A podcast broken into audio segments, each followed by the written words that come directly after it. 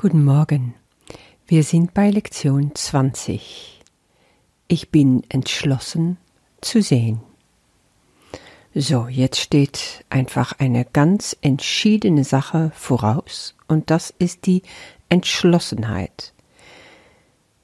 Ich verspreche mir, ich verspreche Jesus, Gott, irgendetwas, was ich jetzt wirklich angehen will, was ich halten will, ich bin entschlossen, ich habe einen Entschluss gefasst, zu sehen.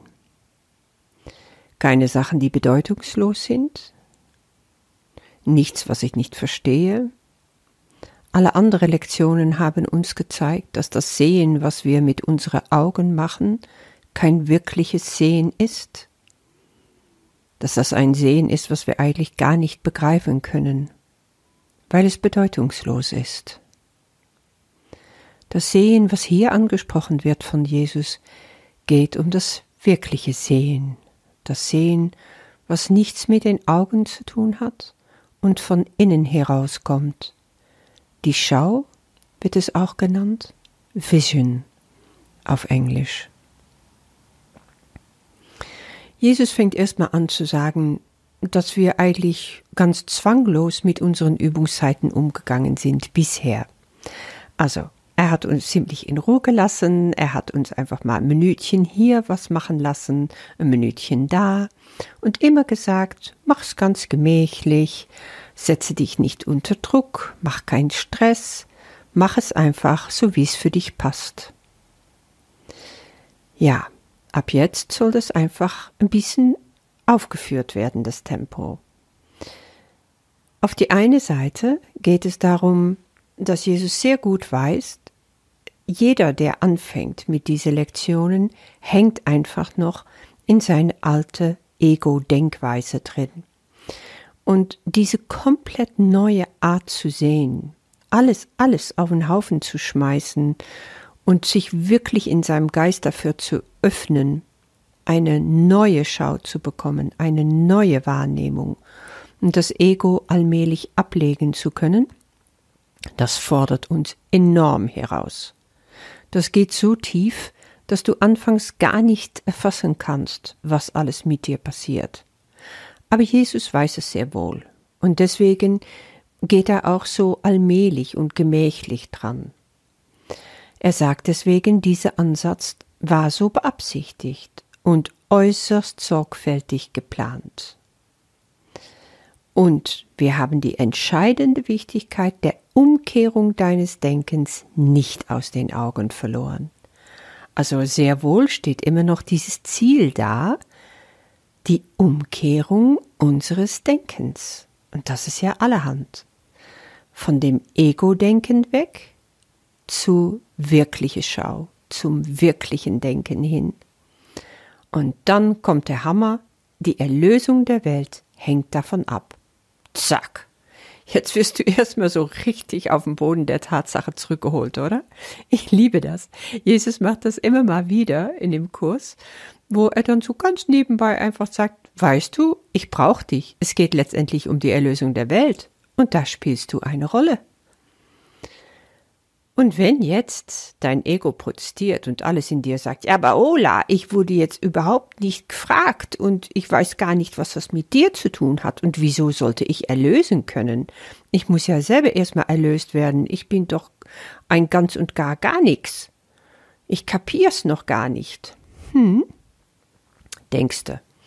Also da steht ja noch einiges zu warten. Du bist jetzt nicht umsonst hierher gekommen, hast diesen Weg nicht umsonst gewählt. Ganz bewusst machst du das und willst du das auch. Und das will Jesus einfach nochmal ganz klarstellen. Aber wiederum überhaupt kein Zwang, überhaupt kein Stress, weil das alles könnte ja nur Groll und Widerstand hervorrufen und das wäre sowas von kontraproduktiv. Das können wir gleich bleiben lassen.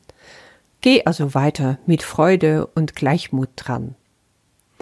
Ein bisschen Struktur kommt, in dem Sinne, dass Jesus von uns fordert, um öfters, vielleicht auch zweimal jede Stunde, einmal oder zweimal, diese Gedanke, ich bin entschlossen zu sehen, zu denken.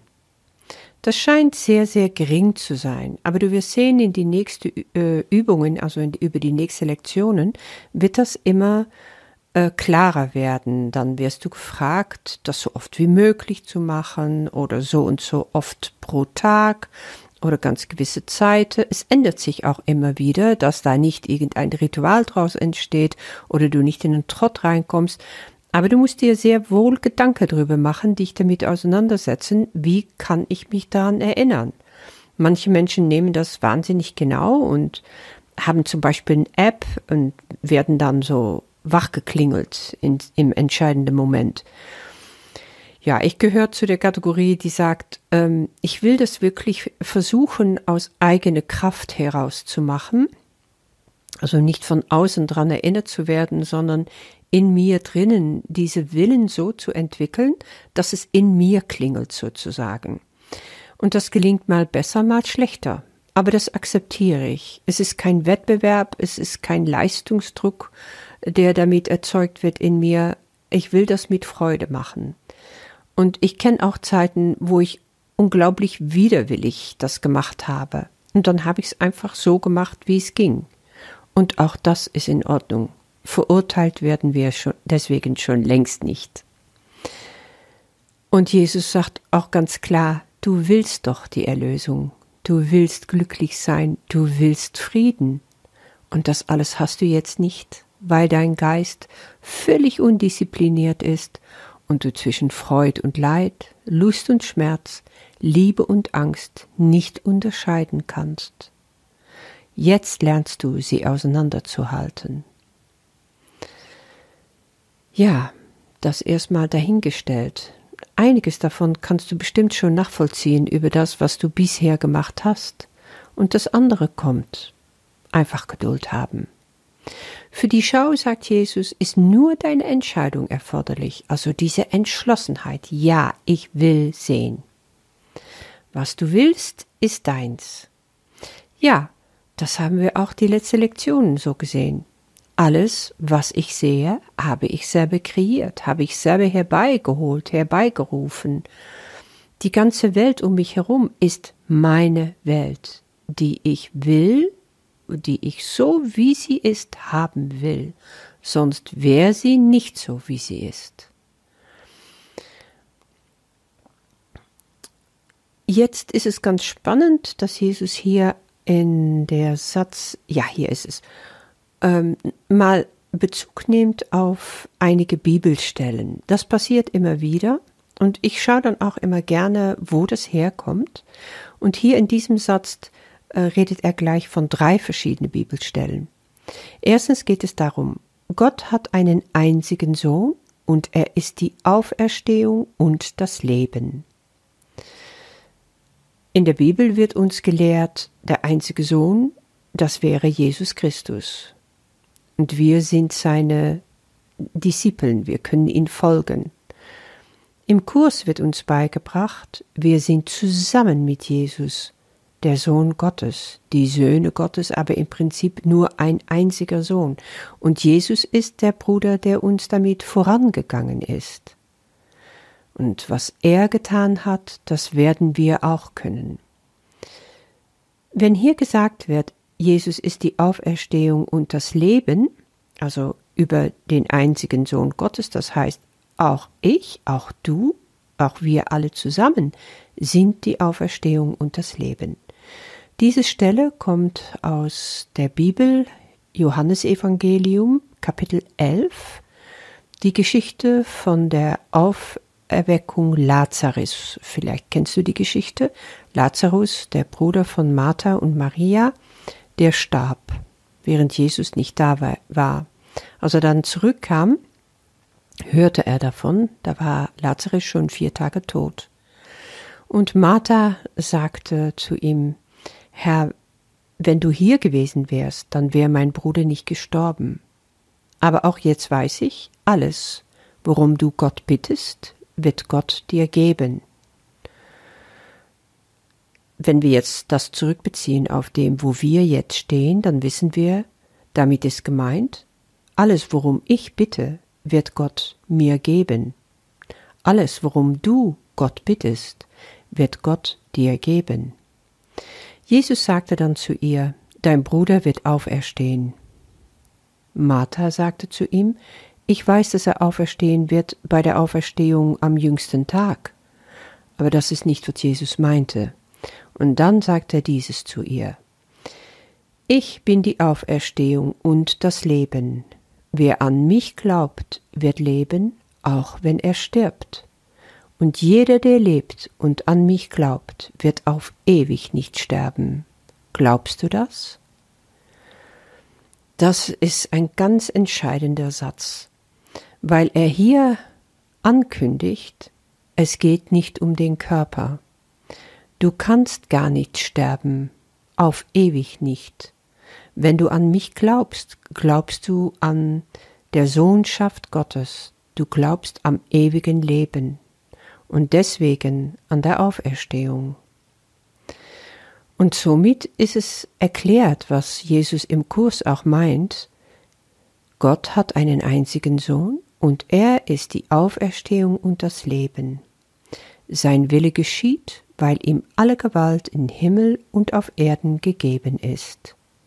Sein Wille geschieht kommt aus dem Vater unser. Dein Reich komme, dein Wille geschehe.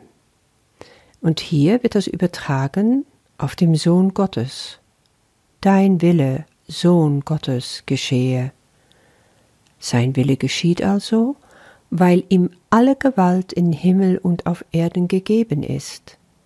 Das wiederum ist eine Stelle im Matthäusevangelium, Matthäus Kapitel 6. Alle Gewalt im Himmel und auf Erden lag damals bei Jesus Christus und die Ankündigung, der, das Versprechen war dahinter und wird für uns alle greifbar nah werden.